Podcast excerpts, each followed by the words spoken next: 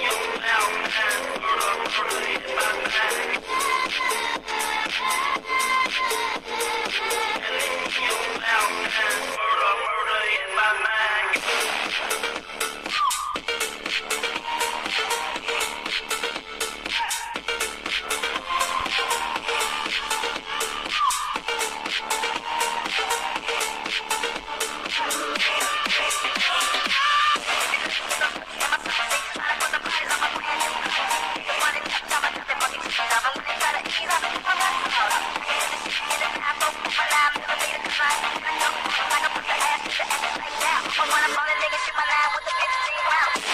Yeah.